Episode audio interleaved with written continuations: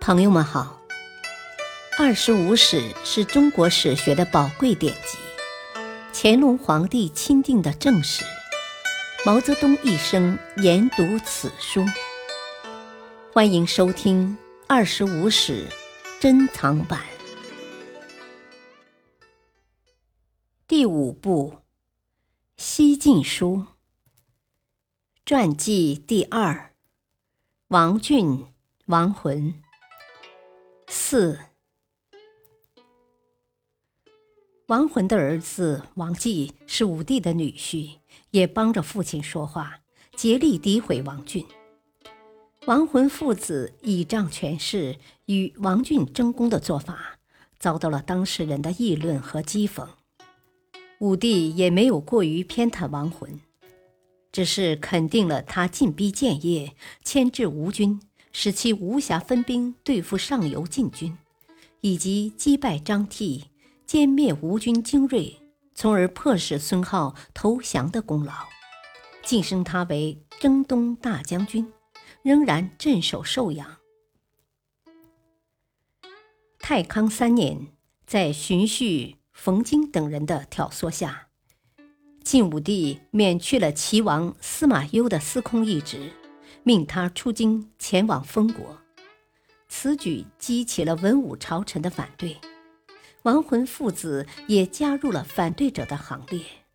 王浑上书说：“齐王既是至亲，又有圣德，堪与周公相比，应该让他参与政事。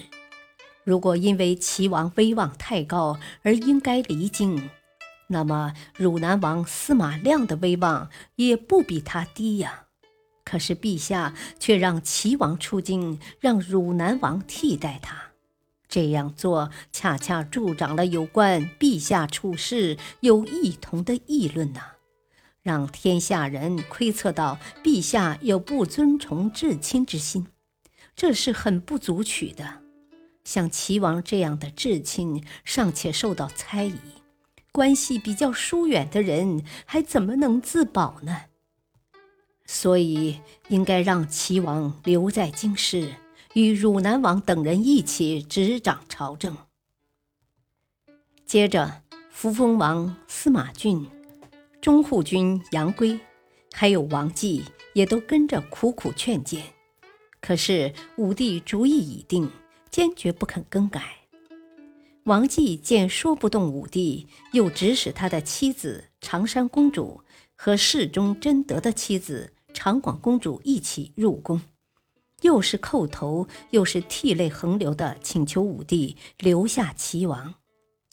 这一下惹恼了武帝，他一怒之下把王继由侍中降为国子祭酒。太熙元年，两百九十年。晋惠帝即位，朝廷大权先后被杨俊、司马亮和司马玮所操纵。王浑作为武帝时的旧臣，虽然始终受到尊崇，但其声望已日益降低。元康七年（两百九十七年），王浑病死，时年七十五岁。平、王浚、王浑都是西晋初期的著名将领，并且都在平定东吴、完成统一的事业中做出了自己的贡献。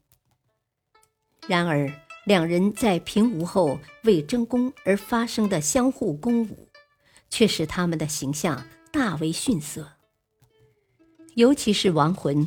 倚仗权势诬陷打击对手的做法，更显得十分卑劣，由此而遭到当事人的讥讽和不耻，确实是咎由自取。感谢收听，下期播讲传记第三，刘毅赋闲，敬请收听，再会。